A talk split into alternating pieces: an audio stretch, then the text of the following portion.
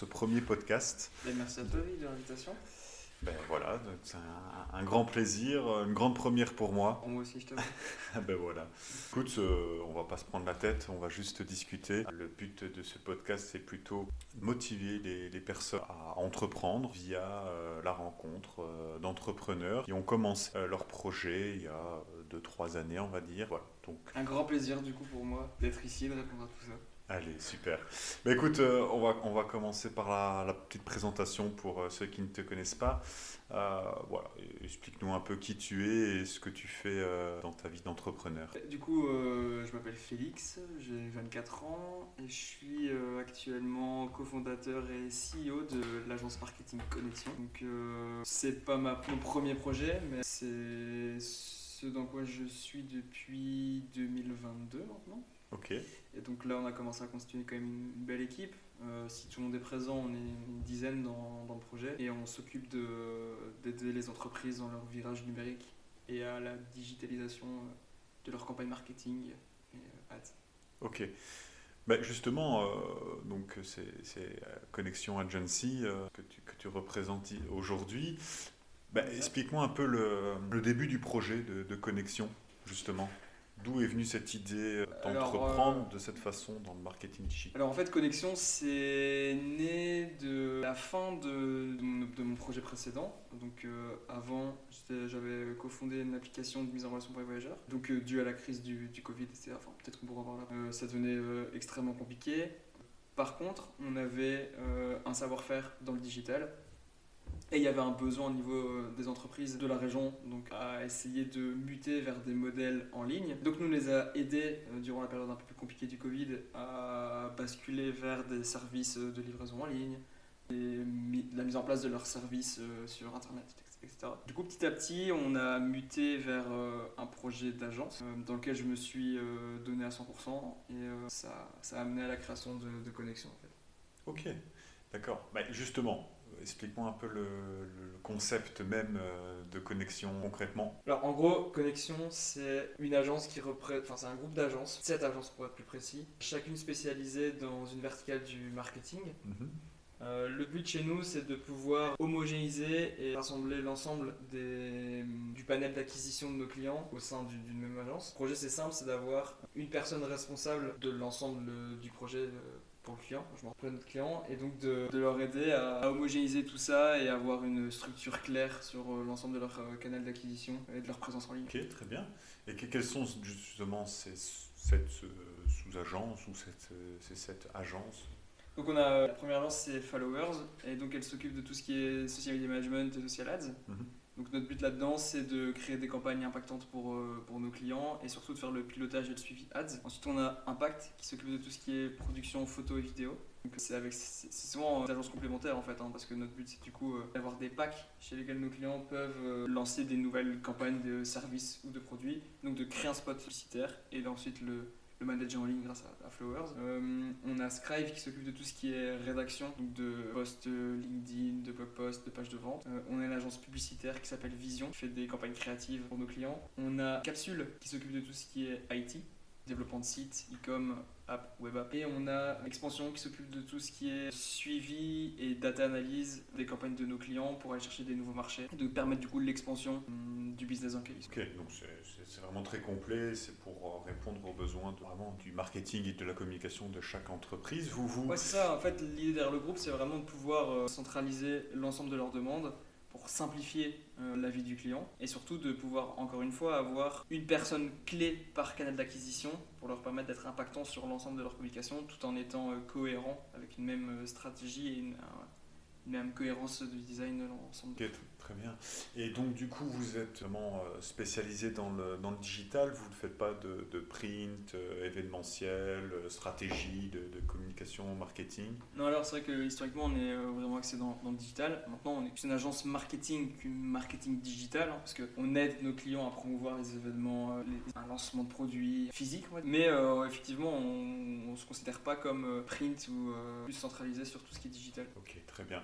Et, et, donc, du coup, comment vous trouvez vos, clients? Euh, Alors, en gros, on a quand même une présence assez forte sur euh, les réseaux. Donc notre but c'est quand même d'avoir euh, une marque employeur assez euh, dynamique, c'est de capter l'attention des clients et aussi on essaie d'être présent dans le maximum d'événements dans la région, puisse être visible.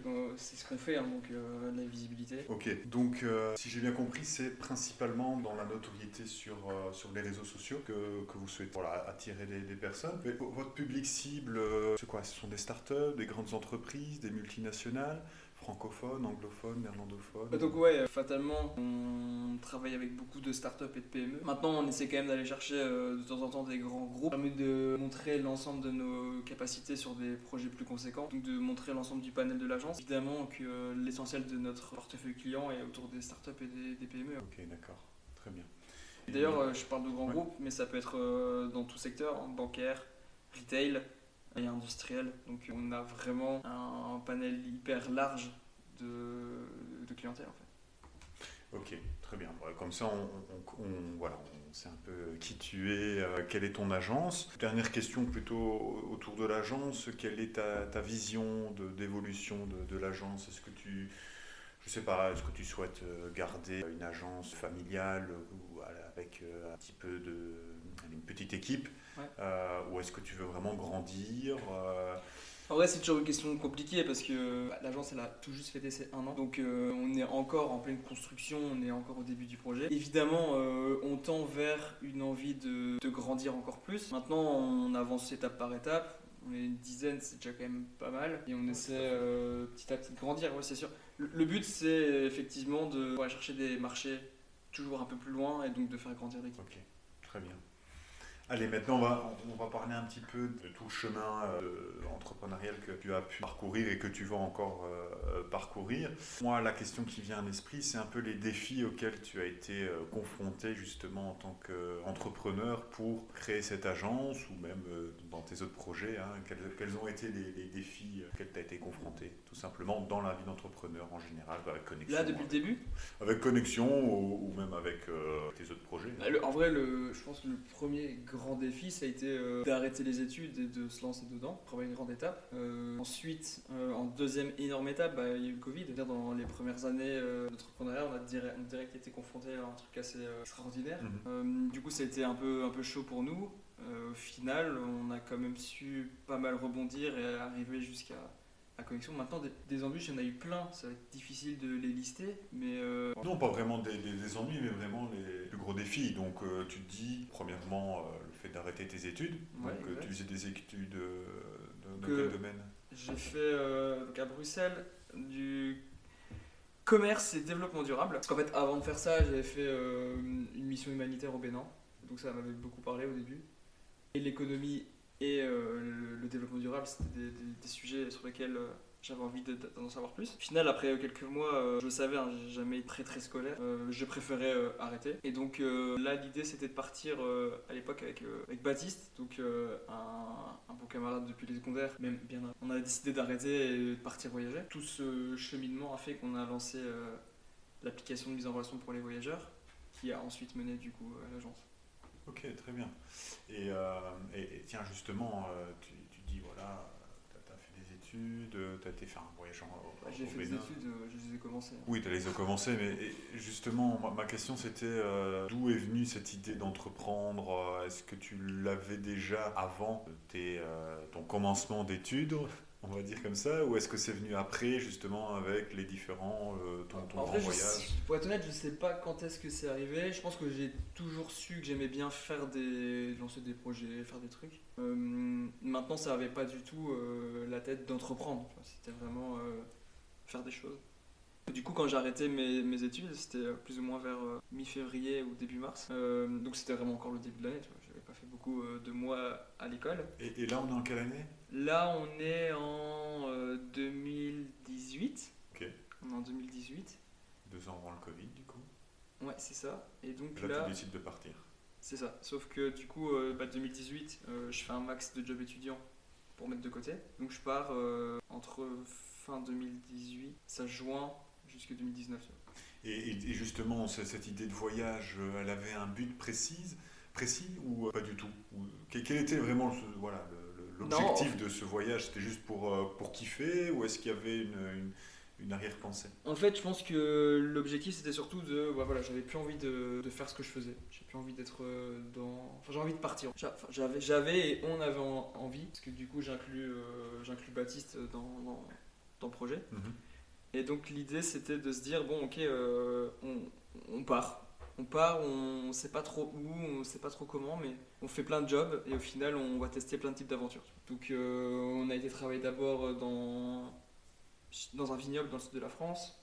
Puis euh, on a fait un voyage à vélo, puis on a fait du train euh, en nord de l'Est, euh, ainsi de suite. On a fait plein de. du stop pas mal. Euh, logé pas mal chez l'habitant aussi, en allant sonner chez les gens. Tu vois, se dire voilà, on voyage avec peu de moyens et l'idée c'est de rendre un service en échange de venir chez vous et tout. Vraiment une déconnexion complète par rapport à ce qu'on faisait avant. Et on avait lancé un petit site en fait. Ok. Donc à l'époque ça s'appelait Aventure Blog Trotter. c'est marrant parce que j'avais justement cette question en tête. Est-ce que tu avais euh, l'idée de partager Et en fait, ce, site, on l'avait euh, on l'avait mis en place dans la chambre de mon cote à XL avant de partir. Et en fait, c'était euh, un outil pour dire à nos parents bah voilà, ok, on arrête les études, mais on a fait un petit site, enfin, on sait ce qu'on veut faire, on va, on va un petit peu laisser une trace de notre voyage, on va mettre des petits, des petits trucs et astuces, des photos et tout. Il y avait quand même un mini plan de ce qu'on voulait faire. Et on avait l'impression que ça légitimait un peu euh, le fait de dire aux parents on arrête tout et on se casse. Fatalement, quand on l'a raconté à nos parents, euh, ça n'a pas été perçu de la même façon, mhm. mais euh, l'intention était là, on va dire.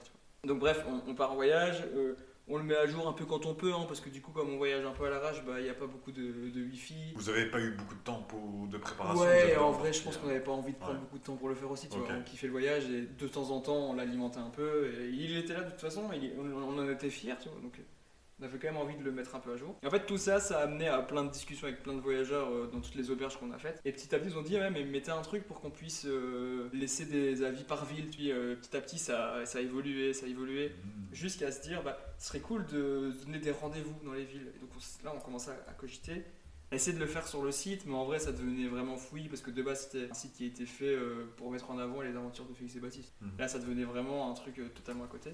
Et donc on a commencé à le faire euh, sur euh, une mini-app mobile et puis ainsi de suite. Et là on a décidé de rentrer à un moment donné pour tenter le truc en Belgique. Pour vraiment faire un truc un peu plus sérieux et essayer de lancer l'idée en Belgique. Et donc, ouais, en vrai c'est fou de te dire que ça partait de là. Mais... Et donc on est rentré, on a discuté avec des gens et là on est rentré dans un incubateur et ça a commencé euh, à être un peu plus sérieux, tu vois, à développer, à développer le projet. On a travaillé pas mal de temps dessus pour mettre en place un peu comment ça allait s'articuler, comment est-ce qu'on allait développer l'app, parce qu'on n'avait pas des compétences pour développer l'app, c'est quand même un truc euh, complexe. Et puis comment ça fonctionnait tout simplement de lancer un projet. Je veux dire, on n'avait jamais vraiment fait ça et, c'était une aventure en soi. Donc ça se passait plutôt pas mal à cette époque-là, on avançait bien, euh, au point où euh, on a eu l'occasion d'être invité par une banque canadienne pour présenter le projet au Canada. Parce qu'en fait, l'idée pour eux, c'était de, mettre en avant des villes en dehors des grands pôles d'attraction, genre euh, Montréal, Québec et tout. Mhm. Il y a plein de villes autour qui sont hyper euh, attrayantes pour du tourisme, mais qui sont peu connues. donc leur idée, c'était de promouvoir l'application pour que les gens puissent se donner des rendez-vous autour d'activités à faire là-bas, en groupe, entre amis et tout. Et donc on est parti, un mois au Canada euh, avec la, Banque des Jardins. On a fait plein d'activités avec eux, c'était hyper riche en apprentissage. Donc là, on était vraiment au max. On était vraiment. Euh, on était, euh, sûr du projet et on était à fond. Et puis, peu de temps après, du coup, euh, on est rentré pour commencer une levée de fonds pour financer l'application. Et on devait clôturer notre levée de fonds, je crois que c'était fin mars. Et je pense que c'est aux alentours du 15 mars, 14 ou 15 mars, que la ministre Wimès annonce le confinement. Je sais pas si tu te souviens. Ouais, 18 mars. 18 mars. 15, euh, ouais, non, Ouais, peut-être 18. Enfin bref, c'était euh, mi-mars. Et nous, on devait clôturer notre levée de fonds fin mars. Donc t'imagines bien que euh, une levée de fonds d'une application pour partir à l'étranger, se mettre en relation avec des étrangers pendant une pandémie mondiale, c'était vraiment le pire timing de l'univers. Et donc là, bah, on a perdu nos investisseurs, forcément. Et donc bah, tout s'effondre. Le château de cartes, tout tombe. Et même nous, en vrai, là, on tombe de haut. Ça faisait quand même pas mal de temps qu'on bossait dessus. Grosse claque. Et donc c'est là où on a commencé à essayer de trouver des solutions. Tu vois, au tout début, on savait pas combien de temps ça allait durer la pandémie. Donc on s'est dit, ouais, si c'est pour deux semaines, vas-y, viens, on pivote le modèle sur permettre aux gens de se rendre des services pendant le Covid pour faciliter les trucs. On a fait un petit peu ça avec Philo Deals. Puis la pandémie commençait à vraiment euh, durer. Et là, le projet, en vrai, il s'est euh, petit à petit éteint. Tu vois. Et là, à ce moment-là, euh, comment tu, tu, tu, réagis et comment tu. ouais, quelles sont la, la, suite? Mais donc, à ce moment-là, bah, je t'avoue que c'est brutal. on se retrouve un peu sans rien. Mhm. Et du coup, là, je commence à mettre en place des sites pour des gens. Ah, d'accord. Tu vois. Je mets en place des sites et donc ça, ça, ça, ça tombe petit à petit. Donc et on t'apprend à faire des sites bah, En vrai, ça, on, savait déjà en faire. Euh, et surtout des e-com pour euh, plein de sociétés qui vendent, des, qui vendaient des produits et qui ont besoin de les mhm. vendre en ligne parce que c'est la pandémie. Et donc, tu euh, crées des sites e-commerce Ouais, c'est ça. En gros, je commence à faire des sites e-com et tout. Donc ça, ça marche. En vrai, je fais quelques sites, bah, ça rentre, ça fait du bien. Mais commence à se structurer petit à petit un modèle de se dire, ok, on va quand même faire un truc un peu plus sérieux et vendre à des entreprises qui en ont besoin. Et donc là, on commence à mettre en place un projet où c'est plus connexion, mais côté IT, tu vois, où on vend des, sites et des web apps pour des sociétés. Et de ce projet-là, euh, ça a découlé à se dire, ok, on fait des sites, mais en fait, une fois qu'ils ont les sites, ils ont du mal à faire du trafic. Donc on va mettre en place euh, un pôle pour euh, faire des ads, pour drainer vers le site. Et une fois qu'il y a des ads, en fait, ils se disent, ouais, mais en fait, on n'a pas de contenu pour les ads, donc on a fait un pôle contenu, et ainsi de suite, tu vois. Et donc ça a petit à petit structuré le projet de connexion, et du coup, connexion, ça a vraiment bien porté son nom, parce que notre but, c'était de brancher des business avec les clients. Et en plus de ça, on branche entre les business nos euh, différentes branches pour former une unité. Tu vois. Et, à, ce moment-là, tu, es tout seul parce que tu dis on. Ouais. Euh, explique un peu, euh, tu étais entouré de, de quelles personnes alors En fait, je suis tout seul, mais je travaille déjà avec Hugo et Ferdi, qui sont du coup maintenant les associés et cofondateurs du projet. Ok. Et on travaille aussi avec. Ferdinand qui est ton frère. Et Ferdinand qui est mon frère, exact. Et Hugo que je connais depuis pas mal de temps. Ok. Et on commence à, bosser avec euh, d'autres personnes euh, en statut de freelance tu vois, à chaque fois pour essayer d'apporter des solutions à toutes les problématiques de nos clients. Et petit à petit, certaines de ces personnes rejoignent l'équipe et la font grandir. Et du coup, c'est comme ça qu'on a construit les différents blocs de connexion. C'est comme ça que Connexion est devenu plutôt un groupe d'agences qu'une agence simple. Ok. Et, justement, tu parlais de, philo avec la levée de fonds, etc. Est-ce qu'il y a eu mhm. un peu la même démarche avec Connexion? Non, en gros, euh, connexion par rapport à Philo, ce qui est différent, c'est que ça a été full bootstrappé. Donc en fait, on a euh, tout autofinancé depuis le début. Mhm. Euh, parce que en vrai, c'est un business qui est par définition un modèle plus rentable, vu qu'on vend un service. Mhm. On grandit en fonction du nombre de services vendus. Que Philo, c'était une problématique tout à fait différente. C'est que pour arriver à faire marcher un modèle de marketplace comme était.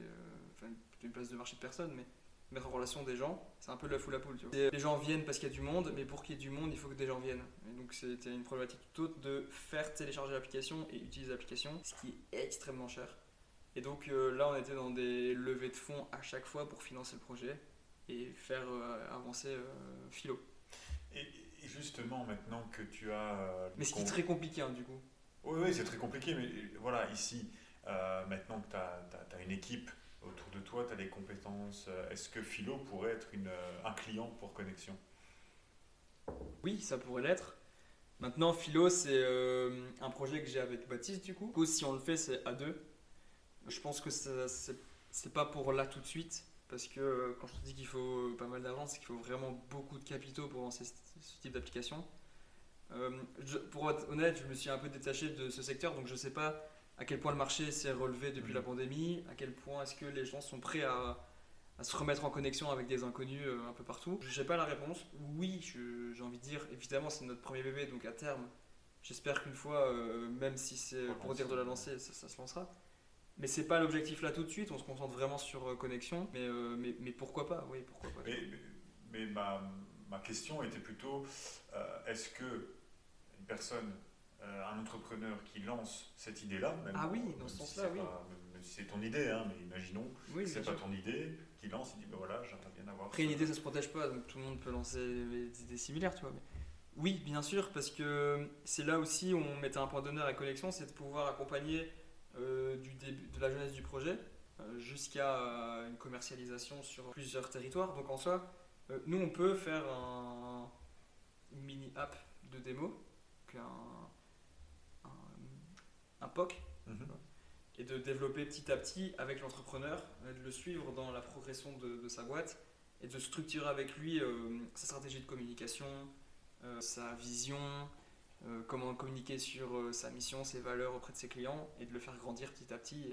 pourquoi pas un lancement européen Ok, très bien, c'est très intéressant. Moi, ce qui, ce qui me vient à l'esprit maintenant, c'est qu'on parle bah voilà, de ton parcours hein, avec fait que tu as arrêté tes études, que tu as commencé à voyager, que tu as voulu créer une première euh, petite entreprise, une start-up, euh, justement avec une application, un site de voyage, puis avec connexion.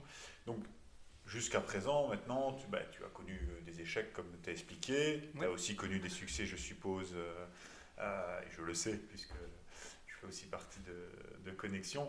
bah, voilà, quelles leçons en tires-tu en fait de, tout ça, de, des échecs et des succès que, as, que tu as maintenant euh, quelles sont les leçons que tu pourrais en tirer en vrai, plein. Enfin, je veux dire, euh, je sais que la façon dont on a structuré Connexion et dont la façon dont Connexion marche maintenant, c'est en très grande partie grâce à plein d'apprentissages d'échecs de, philo, mais de réussite. Hein. Enfin, philo, euh, in fine, pour l'instant, ça a été un échec parce que le projet est, ouais, en stand-by. Mais il y a eu plein de, de petites victoires dans le projet de philo. Et c'est ces victoires et ces échecs qui ont fait que maintenant, évidemment, on aborde d'une façon différente. Il y a plein de choses, plein d'erreurs que je ne referai pas. Et il y a plein d'erreurs qu'on a refaites, enfin qu'on a faites avec Connexion et qu'on ne refera pas si on fait un, troisième projet. Je pense que de toute façon, il faut se tromper partout pour apprendre.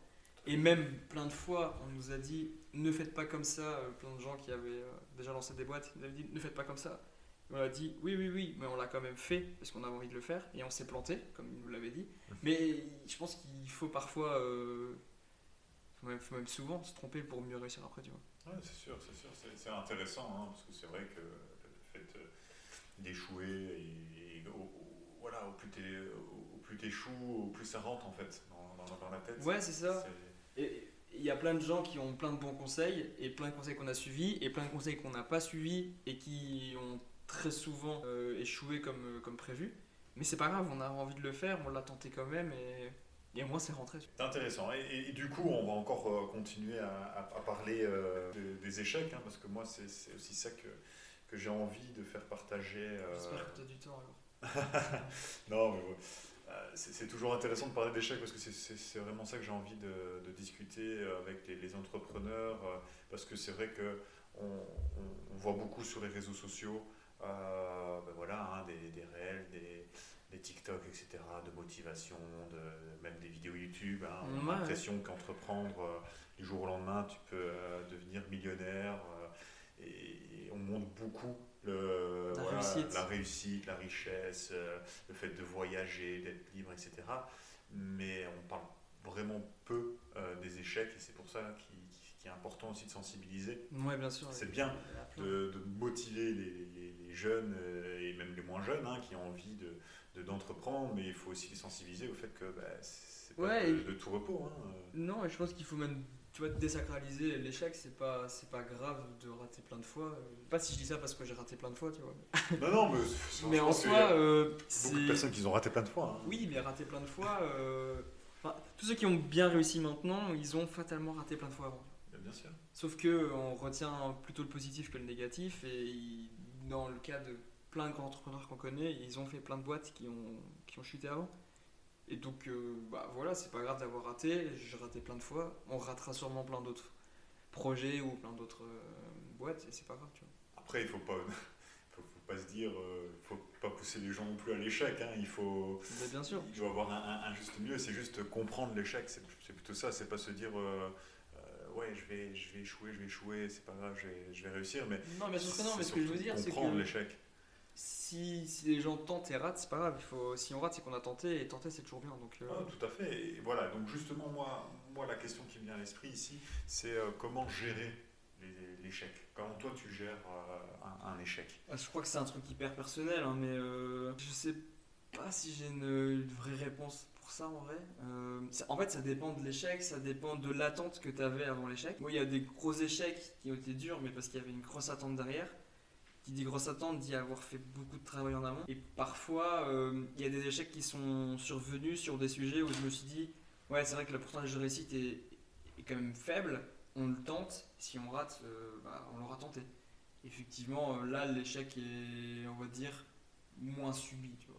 Donc je ne sais pas quelle, quelle réaction, enfin c'est difficile à imprimer.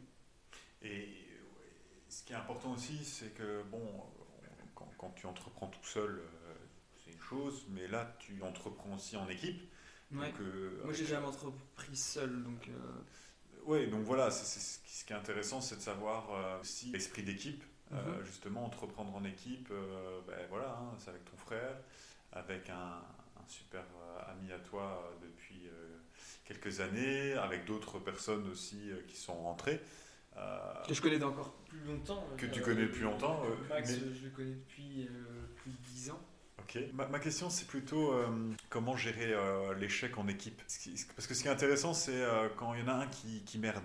Mhm. Tu vois, quelles quelle doivent être les, les, les, bonnes, si on peut dire ça comme ça, les bonnes réactions des autres?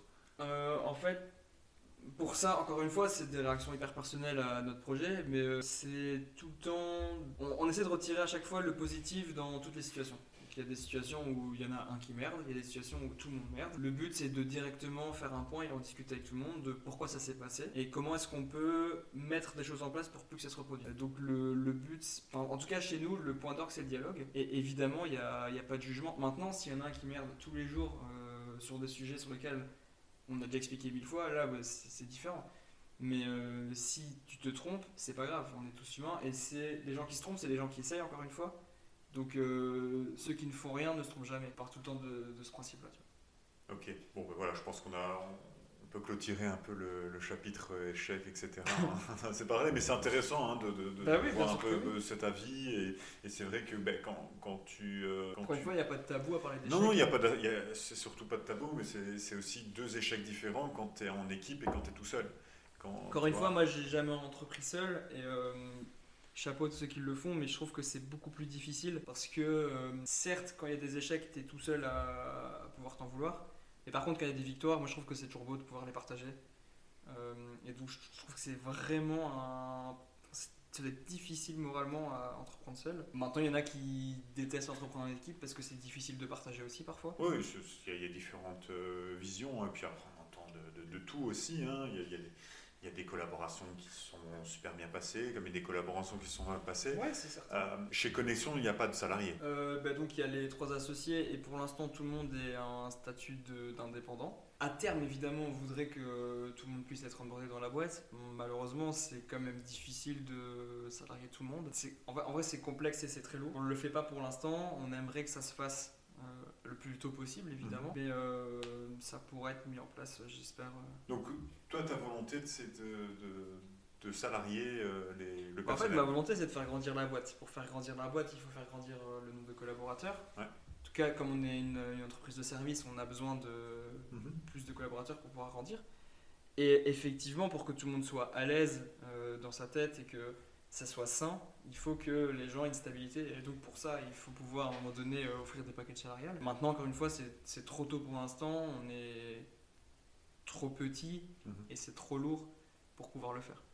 Non, ma question, c'est euh, elle a un sens parce que je sais que j'ai déjà discuté avec d'autres euh, personnes hein, qui, qui, ont des, sociétés de, collaboration ou non et euh, ben voilà, et on a des avis différents entre, avec le salariat et le non-salariat, notamment le fait que ben, quand tu es euh, une équipe avec euh, que des indépendants, des freelances, comme on peut appeler ça comme ça, ben, chacun est responsable de, de lui, ça, ça le motive plus puisque s'il ne fait rien, ben, il n'a rien, mhm. s'il fait, ben, il, gagne, et s'il il y a des, des embrouilles, où ça ne se passe pas, ben, c'est plus facile de, ouais, je pense que c'est surtout un point de vue euh, de management en fait, de mhm. comment est-ce que tu intègres tes collaborateurs dans la vision globale du projet, euh, à quel point ils peuvent être autonomes, à quel point ils peuvent être responsables euh, du pôle dans lequel ils sont. Mhm. en vrai, moi je ne le vois pas comme un statut, mais plutôt comme une position du management. Mhm. Et chez nous, on essaie de donner le maximum de flexibilité à chacun des membres de l'équipe maintenant, et j'espère qu'on continuera à le faire euh, même quand euh, il y aura des salariés, fatalement, au plus ils seront engagés dans la société et au plus ils pourront se projeter avec nous, au plus on pourra faire grandir le projet en fait. Et est-ce que le fait d'avoir des parts de la société pourrait être une, Bah, il y a plein de leviers. Il y a, il y a, il y a les, les, parts, il y a euh, les, les, droits à, à, pouvoir donner son avis sur l'évolution de la société, sur euh, le retour sur bénéfice. Enfin, il, y a, il y a plein de possibilités, mais encore une fois, euh, on a un an à peine. Ouais, non, c'est sûr. Euh, c'est intéressant d'avoir cette, cette vision-là aussi euh, pour. Euh, mais on essaie de moins brûler ça et de se concentrer sur maintenant ce qu'on fait, d'ensuite pouvoir dire bah ok, on a atteint nos KPI et maintenant on peut faire un point sur ce qu'on veut faire ensemble. Ouais, non, mais c'est tout à, toi, à, votre honneur et c'est vrai que c'est bien de, faire étape par étape, mais. Mais voilà, moi c'était juste. Mais c'est important de se Une question sur le modèle, tu vois, de ton, ton modèle, parce que voilà, il voilà, y, y, a plusieurs plusieurs idées. Il y en a qui sont euh, pour, euh, comme j'ai expliqué, hein, pour le salariat, d'autres qui sont euh, moins à l'aise. le fait. on est ouvert à tout, mais on avance étape par étape. Oui, non, c'est sûr, bien sûr, mais c'est intéressant d'avoir. maintenant, moi, j'aimerais bien de, me focaliser plutôt sur le, marketing digital. C'est un, domaine qui est vraiment en pleine expansion. Mhm. on entend beaucoup parler. Il y a beaucoup de, de gens qui, qui, qui, se lancent d'autres euh, qui se lancent avec euh, comment ça s'appelle le S euh, SMMM SMMM ouais. SMMA SMMA un truc comme ça je sais plus. mais tu, tu vois c'est quoi le je, je, vois le modèle ouais, je tu vois le modèle, est-ce que tu peux me, me, donner un peu ton avis sur ce modèle là comparé à à Connexion qui n'est pas du tout ce, modèle-là bah, euh. En fait, pour être honnête, nous on ne fait pas du tout ça, donc euh, c'est difficile à juger le modèle. En fait, notre but à nous, c'est d'internaliser le plus de compétences possible pour justement assurer aux clients que tout ce qui sera fait sera sous la vision, la mission et les valeurs de notre projet. Et donc euh, de permettre aux clients de se dire, bah, ok, dès que, dès que j'ai envie de mettre un point sur telle ou telle chose, je peux venir voir tout cas le chef de projet euh, qui sera chez Connexion, et de dire, bah, ok, je vais mettre le point sur ça et sur ça. Ou de rencontrer le collaborateur qui s'occupe de tel ou tel canal d'acquisition et de pouvoir lui expliquer sa vision, ses valeurs, comment est-ce qu'il voudrait faire transpirer sa boîte sur le canal en question. Donc on travaille pas il peut, parce qu'on en a, de prestataires externes. On essaie un, un maximum de, garder en interne pour euh, avoir la, main mise sur tout ce qu'on produit en fait. Mais euh, le modèle, euh, je crois que c'est SMMA du coup. Ouais, SMMA, je crois. Le modèle SMMA, voilà, ça doit fonctionner pour une typologie de clients, hein, très certainement. Parce que sinon, il n'y en aurait pas autant. Mais on n'est pas du tout ancré dans, cette vision-là en fait. Ok. Et, et comment, comment expliquer ça? Comment tu fais pour, euh, pour maintenir justement la, créativité euh, et ton inspiration, enfin vos inspirations avec les membres de l'équipe euh, dans justement ce, domaine qui est en, constante évolution Voilà, on parle par exemple l'année passée, au, mois d'octobre, on, entend, on entendait très peu d'intelligence artificielle. Mm-hmm. Et puis tout d'un coup, du jour au lendemain, on parle d'intelligence artificielle. Donc voilà, on, sait que dans ce modèle, dans ce monde euh, où on arrive, c'est en expansion, en évolution, euh, et du jour au lendemain, il peut y avoir une nouvelle technologie. Il faut vraiment sortir directement. Alors comment tu fais pour, enfin comment vous faites pour maintenir ah, Du coup, pour répondre à la première partie de la question, comment on fait pour rester créatif bah, Pour rebondir sur la typologie de nos clients, en fait, on s'ancre dans une vision très large de panel de clients. Donc, ça permet aux équipes d'être tout le temps ouverts à des possibilités euh, sur tellement de sujets que la créativité est toujours là. C'est la première chose, que ce soit client d'ailleurs ou support, parce qu'on est actif sur pas mal de, supports. Donc ça leur permet de pouvoir euh, toucher un peu tout. Surtout que quand c'est des clients euh, start-up, bah, ils sont souvent très ouverts sur la créativité. C'est des clients industriels ou institutionnels, euh, bah, on est parfois un peu plus bridé, mais c'est dans la contrainte qu'on est parfois plus créatif aussi. Donc ça permet aux équipes de toujours être in et on fait souvent tourner l'effectif pour que tout le monde puisse être sur des parties plus créatives, des parties parfois un peu plus institutionnelles, etc. Pour ce qui est des intelligences artificielles et les modèles d'IA, euh, bah, en soi on essaye d'être euh, le plus in possible. Dès le début on s'est ancré sur la compréhension de comment ça allait se passer. On n'a pas migré tout notre modèle là-dessus, hein, attention, mais on essaie de faire de la veille assez constamment. Donc tous les lundis matins, on a une, réunion avec toute l'équipe. Et le but, c'est de voir tout ce qui s'est passé euh, dans les semaines de production, mais également de tout ce qui se passe, de tout ce qu'on a entendu, mhm. tous les sujets qu'on voudrait aborder. Donc ça nous permet de tout le temps être à jour, en le plus à jour possible sur, euh, sur tous ces sujets-là. Et évidemment que, étant une entreprise jeune, on tend à suivre le modèle de comprendre ces outils, de les utiliser au mieux, parce que de toute façon, ils sont là. Nous, notre but, c'est de voir comment est-ce qu'on peut tirer le meilleur parti des outils d'IA pour garder la, la valeur et la plus-value de nos collaborateurs sur des sujets plus créatifs, des sujets plus humains, et essayer de sous-traiter une partie sur laquelle on n'apporte pas de, plus-value. Hein. Je pense à, au traitement de la donnée, euh, à la synthétisation, à des IA qui permettent de compresser le temps passé par l'agence sur des sujets, euh, on va dire, qui sont pas hyper intéressants quand ils sont faits par un humain. Et donc de compresser le budget du client parce qu'on réduit les temps en fait. Je sais pas si c'était clair et limpide. Et, et, justement, tu parlais de veille. Oui. Euh, quels sont les outils et les ressources que vous utilisiez pour euh, justement bah, faire la veille? Ça, donc euh, c'est chacun qui fait sa veille de son côté. Euh, en fait, globalement, tout le monde est très attaché à ce qu'il fait. donc, fatalement, que, euh, quand tu es chez toi ou quand tu consommes les, réseaux sur lesquels tu es, touché par tout un tas de, nouvelles choses. Moi, je suis très Twitter, du coup, je vois passer pas mal de, choses via Twitter. Après, je sais qu'il euh, y en a certains qui, utilisent Feedly par exemple, donc qui suivent euh, via l'application euh, les sujets en tendance sur lesquels ils sont abonnés. Il y en a qui le tirent de, de LinkedIn. Enfin bref, il y, a plein de raisons, enfin de possibilités de s'informer. Pardon. Moi, c'est plutôt ma veille, c'est plutôt sur Twitter et LinkedIn. Maintenant, je pense qu'il y a moyen de trouver partout, tu vois. Ok. Ok, très bien. J'ai envie de, de, terminer par deux grandes thématique à cette, euh, ce podcast, donc on, a encore un, peu de temps.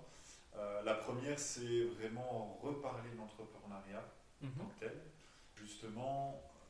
Euh, et puis après la deuxième, et, c'est ma thématique préférée, et c'est pour ça qu'on va terminer, c'est sur l'évolution de la société, notamment dans le digital et, et, la vision, mais ça on en parlera juste après. Pour l'entrepreneuriat, il y a moi, il y a une question qui, qui me j'ai envie de te poser, c'est la question vie privée, vie professionnelle. Comment, quand on est, et surtout au début euh, d'une start-up qui est en pleine, pleine évolution, euh, comment on fait pour justement euh, avoir un, un, équilibre Ouais, un équilibre, une, une frontière entre le.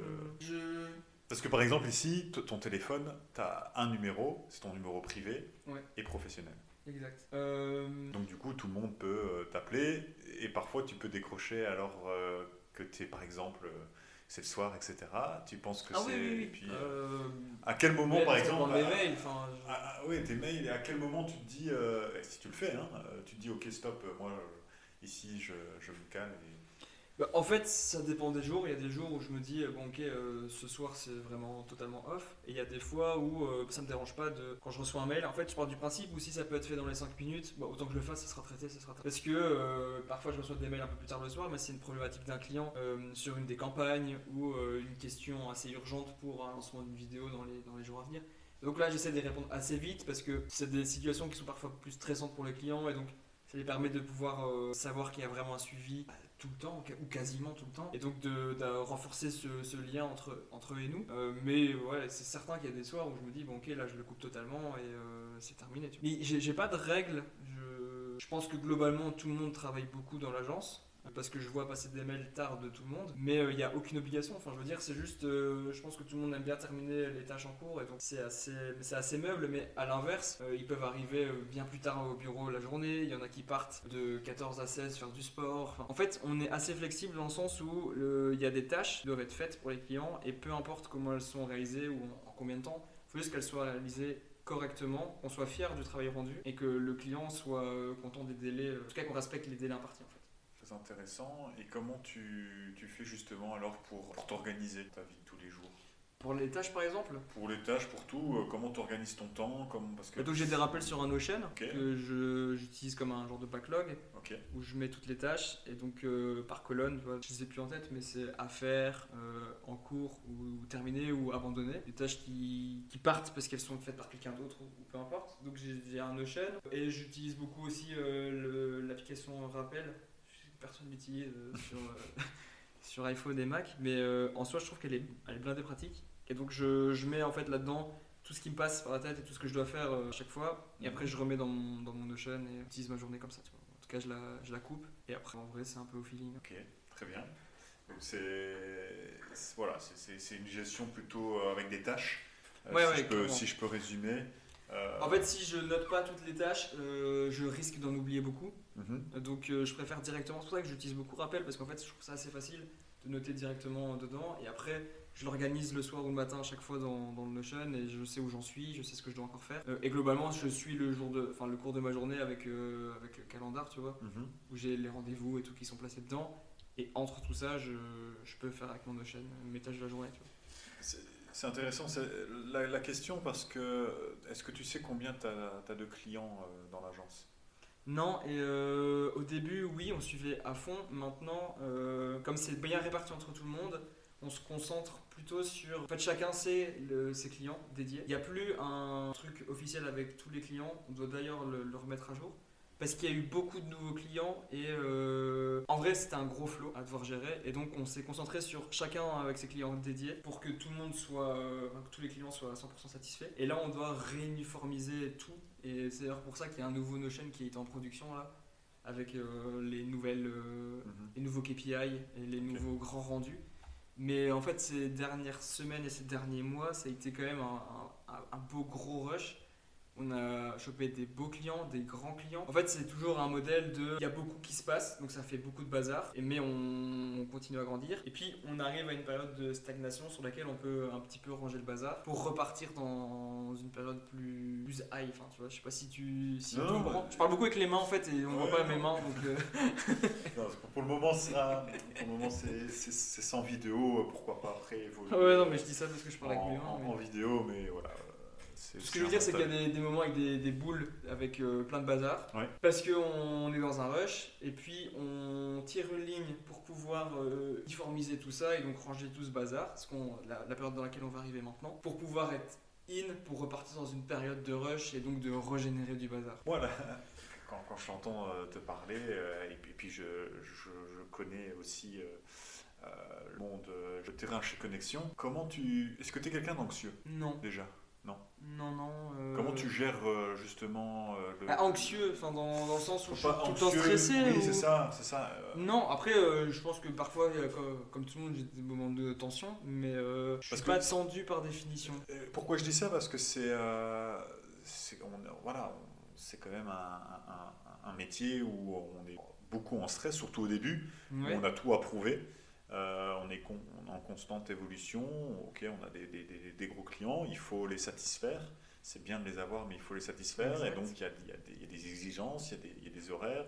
Et, en fait, c'est ça aussi ma, ma question de l'organisation, etc. Et, euh, et, où je veux en venir, c'est vraiment le côté gestion du stress aussi, qui est très important. Parce, pourquoi je dis ça? Parce qu'il il peut y avoir des personnes qui, qui nous écoutent et qui, qui, en, qui entreprennent ou qui ont envie d'entreprendre, mais qui sont un peu anxieux ou qui pensent qu'ils ne vont pas pouvoir gérer les périodes de stress.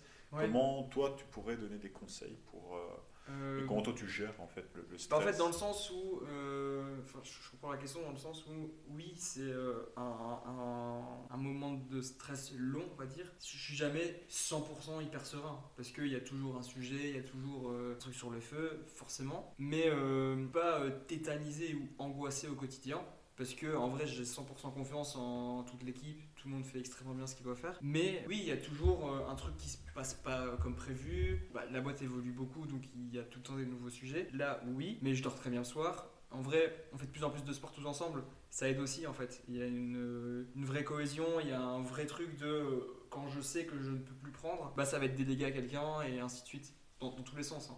On prend des sujets des autres, on en donne. Et donc, euh, je pense que c'est aussi ça de la force de, en tout cas du projet qu'on a construit chez Collection, c'est qu'on est une belle, il y a un bel esprit d'équipe, et donc ça permet de déléguer dans des moments d'extrême tension, et ça permet de prendre quand d'autres sont dans des situations un peu plus compliquées. Et donc cet effet de vase communicant, il est euh, assez sain, et ça permet d'être globalement euh, serein en fait au quotidien. Et je pense que là, on peut conclure l'avant-dernière euh, thématique sur l'entrepreneuriat avec la, gestion du stress, euh, l'organisation qui est, très intéressant, je trouve, pour justement les, personnes euh, qui ont, voilà, qui ont envie d'entreprendre, mais euh, qui se disent ouais, je ne suis pas assez organisé ou je ne sais pas comment je vais gérer le stress et avoir un peu un retour d'expérience, c'est assez intéressant. Et puis maintenant, on va terminer ce podcast. Moi, bon, voilà, il y a la thématique et, c'est un sujet que, que j'adore et c'est pour ça que j'ai envie de terminer. C'est la société actuelle et la société future surtout. Je lis beaucoup, j'écoute beaucoup d'émissions ou, de livres sur, bah, sur ce sujet-là. Moi, par exemple, il y a un livre que, que j'adore et que je recommande à, presque tout le monde qui a envie de, de plonger sur ce sujet, c'est Homo Deus, qui, explique un peu euh, les, la vision du, de l'auteur. C'est Harris, l'auteur, et sa vision avec des études scientifiques, etc. Donc là, on va commencer par le marketing, son domaine, et puis après on pourra peut-être euh, terminer avec euh, ben, les, intelligences artificielles, la blockchain, euh, le métaverse qu'on parle beaucoup. Mhm. Euh, donc voilà, comment toi, aussi le fait que tu as voyagé, hein, ça peut aussi t'aider, puisque tu as, été au Bénin, puis tu as été fait un peu le tour de l'Europe, puis tu as été au Canada. Donc tu as dû voir aussi d'autres d'autres visions, d'autres échanger. Donc, allez, quelle est ta vision déjà pour le, marketing digital et puis pour la société euh, ben, présente future? Ouais, euh, on en a parlé juste avant, mais c'est vrai que c'est un sujet qui fait bouger pas mal en ce moment dans, dans le marketing, de voir comment... Euh, bah, en fait, quel est l'impact des modèles d'IA sur euh, les processus créatifs en agence? C'est un sujet méga intéressant et sur lequel nous, on, se penche pas mal, hein, parce que, encore une fois, on en revient à... Les outils sont là, le but c'est de pouvoir les comprendre et les maîtriser le mieux possible pour répondre encore mieux aux besoins de nos clients. Euh, un exemple hyper simple, sur des gros clients qui ont besoin de campagnes sur des territoires très différents ou sur des personnages très différents, souvent ils viennent nous voir euh, avec un délai de production très court. Et donc notre but à nous, c'est de pouvoir réduire le temps de processus créatif. Comment? En s'aidant des IA, je pense par exemple à Dali ou à Midjourney. Et donc le but, c'est de pouvoir, nous, grâce à des modèles d'IA, de leur présenter plusieurs pistes possibles, ce qui aurait été très long à traiter par un publicitaire, et donc de montrer plusieurs pistes. Et une fois que le client a validé une ou deux pistes en fonction des différentes régions, ben nous on peut se concentrer en mettant une équipe de publicité et de graphistes dédiée à euh, découler sur euh, cette campagne-là. Mais ça nous a permis de donner au client la possibilité de choisir et de ne pas s'engager dans une piste qui aurait pu coûter cher et prendre beaucoup de temps. Et donc en fait, les modèles d'IA, en tout cas chez Connexion pour l'instant, ils nous permettent dans les processus euh, d'idéation et de création de gagner du temps et donc de faire gagner de l'argent à notre client. Et surtout aux équipes créa de pouvoir prendre plus de clients parce qu'en fait en augmentant la capacité euh, sur des campagnes plus précises et plus ciblées, de prendre euh, plus de clients et de permettre à nos publicitaires d'être euh, présents sur plus de, sujets. Et donc nous on s'occupe de suivre les tendances de, des modèles d'IA et de voir un petit peu comment on pourrait mettre en place ça pour permettre à notre client de toujours être à la pointe et, de bénéficier du meilleur. Donc c'est de travailler avec les, de toute façon, moi je pars du principe que ça sert à rien de les ignorer, c'est là. Euh, et donc de juger, de, enfin, de directement euh, les nier, ça n'a pas beaucoup d'intérêt. Diaboliser, ouais. c'est ça. Autant en fait les comprendre et euh, tenter de les utiliser. Si ça tombe, on, on, arrêtera à terme parce que on trouvera que voilà, ça évolue d'une façon qui nous plaît pas. J'en sais rien. Mais en tout cas, pour l'instant, ça nous aide bien, ça aide bien le client. Il n'y a pas de tabou, autant bien l'utiliser, et donc euh, on avance avec ça. Tu vois.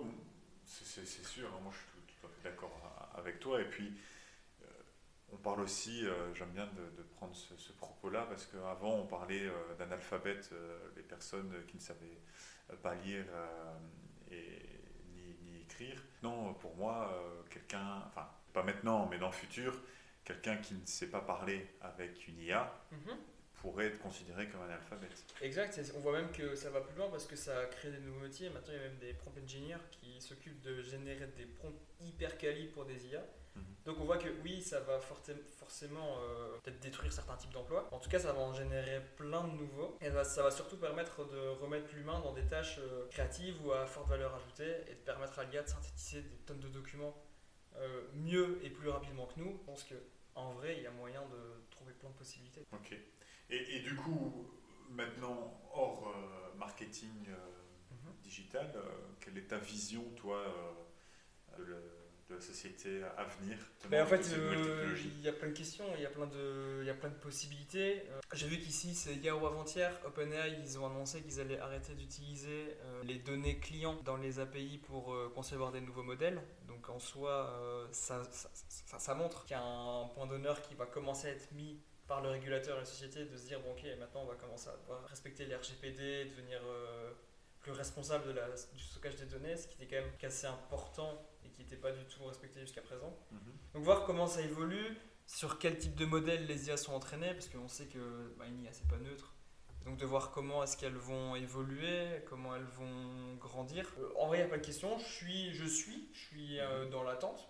Je suis fortement et on les utilise, donc euh, on est en plein dedans. Voilà, on se précipite pas. Alors je tourner la, la question autrement que souhaites-tu Qu'est-ce que j'attends d'elle Qu'est-ce que tu attends voilà. Que souhaites-tu euh, que l'agence, que l'intelligence artificielle ou, ou, le monde du digital euh, évolue pour justement euh, faire améliorer bah, ta vie question, hein, professionnelle En vrai, je trouve qu'elles sont déjà quand même hyper poussées. Mhm. Quand tu vois ce que ChatGPT peut faire maintenant, c'est un truc de fou. même, je vais aller plus loin. Ce qu'il est capable de faire maintenant et ce qu'il était capable de faire en décembre, il y a une évolution phénoménale. Dis qu'est-ce que ce sera dans un an, tu vois? En fait, j'ai du mal à avoir des attentes parce que je trouve que déjà maintenant, ça dépasse les attentes que j'avais jusqu'à très peu. Donc, même ce que maintenant les, les, IA de génération d'images peuvent faire, c'est bluffant. C'est bluffant. Maintenant, ça se voit que c'est pas 100% humain la plupart du temps. Ça, c'est une patte graphique très, euh, marquée. donc, encore une fois, nous, on s'en inspire pour euh, des campagnes, mais euh, j'aime toujours bien que ce soit, ce soit les gars qui travaillent dessus. Et ce qui est intéressant aussi quand on parle de, de l'évolution, on parle beaucoup de, d'intelligence artificielle, mais aussi on parle aussi de, de métaverse et euh, des réunions virtuelles euh, encore mhm. plus poussées que le Teams. Est-ce que toi, tu, te, tu vois les euh, connexions évoluer dans, dans ce modèle-là ou... Bah, en fait, j'ai jamais utilisé le métaverse genre de Facebook, là, de, enfin Meta. Mais par contre, j'ai déjà discuté avec des personnes qui ont fait les réunions dans le métaverse de Meta. Et il paraît que en vrai c'est bluffant. C'est bluffant, c'est une, une, sensation spéciale, différente. Euh, maintenant c'est pas ce que tu fais au quotidien euh, tous les jours, 5 jours par semaine. Mais euh, pourquoi pas une fois tester, à voir, enfin je, je, sais pas en fait. Parce que ici actuellement l'agence elle a un local. Ouais, un bureau. Voilà, bureau.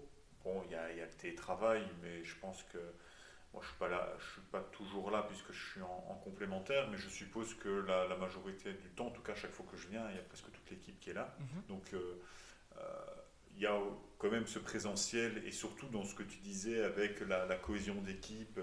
Est-ce que tu penses que la cohésion d'équipe pourrait évoluer ou on pourrait garder cette cohésion d'équipe si on, faisait euh, du, du, virtuel 100% 100% du virtuel Mais moi j'ai du mal avec le 100% de télétravail trouve quand même que c'est toujours bien de se voir, de se parler, de faire des micro-échanges. Maintenant, le télétravail, c'est trop cool pour plein de situations. Euh, c'est même cool de le faire de temps en temps. Ça fait du bien en fait, tu vois. Ça, on sort du bureau et peut-être moins de pression, mhm. plus de temps de te concentrer sur d'autres tâches. Mais euh, en 100% présentiel, j'aurais du mal. Je l'ai jamais. Enfin, si, je l'ai fait pendant le Covid, mais j'ai jamais fait ça sinon. Mais euh, il doit avoir moyen, par exemple, de pouvoir collaborer avec des personnes qui sont parties en voyage pendant un mois donc de faire euh, pourquoi pas une réunion métaverse pour qu'il y ait l'impression de proximité ou en tout cas une sensation différente que du Zoom ou du Meet. C'est vrai que faire des, des Meet toute la journée, c'est aussi fatigant, tu vois. Donc euh, ouais, en vrai, il y a plein de choses. Parce que ici, bon, ici pour le moment, on est encore entre les deux, mais je pas dire tout nous dit qu'on va vers cette, euh, cette, cette société-là, mais on, va, on penche quand même sur une société où le virtuel va être de plus en plus présent, je pense, en tout cas de ce que j'entends et ce que je... En même temps, c'est cool pour plein de réunions qui ne nécessitent pas un déplacement. Tu fais une demi-heure de route pour une réunion de 15 minutes. Euh, je trouve que là, l'intérêt du Meet et du mhm. Zoom, il est incroyable. Tout à fait. Puis pour multiplier plusieurs réunions, euh, ça c'est cool parce qu'on peut prendre plus de rendez-vous dans une seule journée. Maintenant, nous, pour le suivi de nos clients, c'est toujours mieux de se déplacer, de les voir, d'échanger avec eux. Ça renforce le lien avec eux. Mais il y a plein de mini-points qu'on fait en Zoom. Donc je pense qu'il y a un, juste milieu à trouver entre tout ça. Et peut-être qu'à terme, un juste milieu entre présentiel, Zoom et euh, métaverse. Tu vois, ça, j'en sais rien. Ça va. Donc tu, tu ne penses pas qu'on sera dans du 100% euh, virtuel dans les prochaines années? Mais je pense que ça dépend, ça dépend. Il y a des boîtes qui le feront, euh, il y a des boîtes qui le font déjà et qui le font très bien, euh, mais ça ne plaira pas à tout le monde, en tout cas pas à court, terme, mais ça tombe, on sera tous habitués après et ce sera normal de le faire comme ça, tu vois. Mais honnêtement, je ne sais pas. Ouais, c'est difficile parce que c'est un peu l'évolution aussi et les, changements d'habitude, de, mentalité, ça bouleverse et ça, freine un peu il y a, la semaine passée, euh, j'ai été à, une keynote euh, justement sur le thème du futur. Et il avait pris, euh, donc le, speaker avait pris deux études qui comparaient les voitures électriques et les téléphones, les GSM quand, ça a commencé en début des années 2000. Alors je n'ai plus du tout les, statistiques exactes, mais la, morale est, la plus importante, c'était que ben, il prenait d'abord les, statistiques euh, d'un grand groupe euh, euh, d'audit des low qui avait questionné les personnes sur leur envie d'avoir une voiture électrique. Et on voit que la voiture électrique n'a pas encore séduit la totalité des personnes. Et ce qui est marrant, c'est qu'après, il a, il a fait la comparaison avec euh, les, les, GSM, hein, le téléphone portable, dès dans les années 2000. Et les, les personnes n'étaient pas encore séduites par ce, ce, modèle de téléphone portable. Il y avait deux critères qui reprenaient et qu'on reprend aussi pour euh, les voitures électriques, c'est que ça coûte cher, il n'y a pas assez d'autonomie. Et c'était la même chose pour les téléphones portables dans les années 2000. Ici, on est 20 ans, bientôt 30 ans plus tard Mettons ce qu'on fait avec les téléphones portables. On peut en trouver à tout prix. Les smartphones, le début des smartphones aussi, hein, ça, ça, ça, révolutionnait avec euh, l'iPhone en, premier, mais maintenant on peut trouver des, iPhones euh, aller à moins de 100 euros, hein, on, peut en, on peut en trouver, et les autonomies, c'est est, beaucoup plus grand. Alors même si parfois on peut dire, ouais, euh, l'iPhone, je prends l'iPhone parce que c'est vraiment son point faible, c'est l'autonomie, mais, mais, mais ça évolue et tout le monde presque tout le monde, en tout cas, peut se le permettre, euh, a un téléphone portable. Et je pense que c'est toujours ça, tu vois, il y a toujours une phase de. Euh, on se moque d'une nouvelle technologie, puis on la diabolise, puis il y a la phase de euh, l'acceptation et finalement de l'accroche par tout le monde. C'est cyclique, c'est souvent pareil, et très certainement que ce sera le même pour les voitures électriques potentiellement pour le métaverse du coup, pour la blockchain, pour euh, l'intelligence artificielle aussi. Si on tire la hein. corde, on, c'est pareil pour tout. Enfin, c'est l'évolution, c'est. C'est l'inconnu aussi. C'est l'inconnu, l'inconnu ça fait peur, puis ça se maîtrise pas. En fait, il y a plein de gens qui n'aiment pas ou qui sont, euh, pas dire contre, mais en tout cas très sceptiques pour les IA, et parce qu'ils n'ont jamais utilisé ChatGPT, ils n'ont jamais essayé euh, l'outil. Pareil pour une voiture électrique en fait, beaucoup qui n'ont jamais essayé. finalement, bah, c'est un truc c'est silencieux, c'est smooth. Euh, L'autonomie, oui, ok, il y en a moins, mais est-ce que tu fais 300-400 bandes par, par jour euh, C'est ça aussi, tu vois. Ouais, c'est ça. Il faut l'utiliser, il faut le prendre en main, il faut comprendre avant de pointer du doigt, mais c'est tout le temps pareil au final et on verra ce qui, comment ça nous mène. Ben, oui, après c'est intéressant et puis après les, les habitudes et les, euh, le, fonctionnement aussi des entreprises vont changer parce que ben, voilà, moi je suis je regarde bien, les, par exemple, les entreprises euh, avec les voitures de fonction, mhm. notamment pour euh, les, commerciaux. Euh, ben, peut-être que ben, comment ça va évoluer, comment moi je, l'imagine, c'est que les commerciaux vont se digitaliser, bien évidemment, donc on va plus cette tendance, et pourquoi pas intégrer le métaverse dans, dans, le futur, hein. on fait déjà pas mal de Teams, d'où l'intérêt d'avoir une voiture électrique qui n'aura pas une plus grosse autonomie qu'un diesel ou qu'une essence, on va plus pouvoir faire 800, 1000 km parce qu'on va faire des plus petites, euh, des plus petits, ou alors on va se déplacer parce que c'est euh, c'est vraiment euh, utile. Le, le, trajet fait. ouais, ce sera des nouveaux modèles. Moi, moi, en tout cas, c'est comme ça, je, je, vois parce que parce que je, je suis aussi commercial à, côté de, de, connexion et, c'est un peu comme ça, j'imagine le, le, métier de, de commercial avec l'intégration des voitures électriques quand j'en parle à des collègues ou des, personnes qui, qui, ont, qui, font le même métier que moi, ils me disent Ah bah ouais, mais ça va être chiant parce que les voitures électriques, on ne sera pas faire de bornes, on ne sera pas faire. Mais donc on va devoir repenser. Oui, mais c'est ça, en fait, c'est toujours euh, fait de changer des habitudes qui, qui fait peur, mais, euh, mais on l'a toujours fait et en vrai, ça, ça, se passe Voilà, bon, c'était un peu la, la petite thématique hors sujet, entre guillemets, parce que c'est principalement l'entrepreneuriat, mais je, je, voulais absolument, puisqu'on voilà, on est dans le marketing digital, et voilà, on peut en parler pendant des heures. Quels seraient voilà, des conseils à un jeune qui veut entreprendre dans n'importe quel domaine? Un jeune ou un moins jeune, hein, mhm. parce qu'on dit toujours les jeunes, etc., mais ça peut très bien qu'une personne euh, qui a déjà fait euh, une reconversion, qui a déjà fait 10-15 euh, ans de carrière et qui a envie de changer. Donc, tes conseils pour terminer bah, En vrai, euh, je n'ai pas beaucoup de conseils. Je pense que, en vrai, faut, faut, le tenter. Si vous avez un projet, une idée, une envie, euh, mon conseil, ce serait de le faire. Euh, dans tous les cas, ce sera de l'apprentissage. Que ça réussisse ou que malheureusement ça devienne un échec, ça sera une phase d'apprentissage où vous aurez appris sur plein de sujets en vrai. Sur la conception, la mise en place, la vente, le marketing, les rencontres. En vrai, ça ouvre plein d'opportunités et, toucher à plein de domaines. Donc euh, moi, si j'avais un conseil, ce serait de le tenter. Et voilà. C'est parfait. Ben, écoute, euh, merci beaucoup Félix. Euh, ben, merci à toi Vic. Pour ton temps. un plaisir. J'espère que, que, ce podcast sera beaucoup écouté. Mais oui, plein de bonnes choses pour le podcast. ouais, merci, merci. Et j'espère que voilà, que ça, ça, il va avoir Et ravi d'avoir été le premier du coup. Ouais. Mais écoute, ouais, c'était une première aussi pour moi, une première pour toi. J'espère qu'il n'y aura pas de soucis techniques et que ça va bien se passer. Et euh, qu'il y aura, voilà, y aura, y aura pas, pas, mal de personnes qui écouteront et Belle aventure. qui seront aussi négligents. Euh, indulgents plutôt, pas négligents, mais indulgents sur le fait que, que c'est la, première et qu'on va essayer d'améliorer. Donc voilà, merci beaucoup Félix euh, de ton temps et à très bientôt et beaucoup de succès pour Connexion.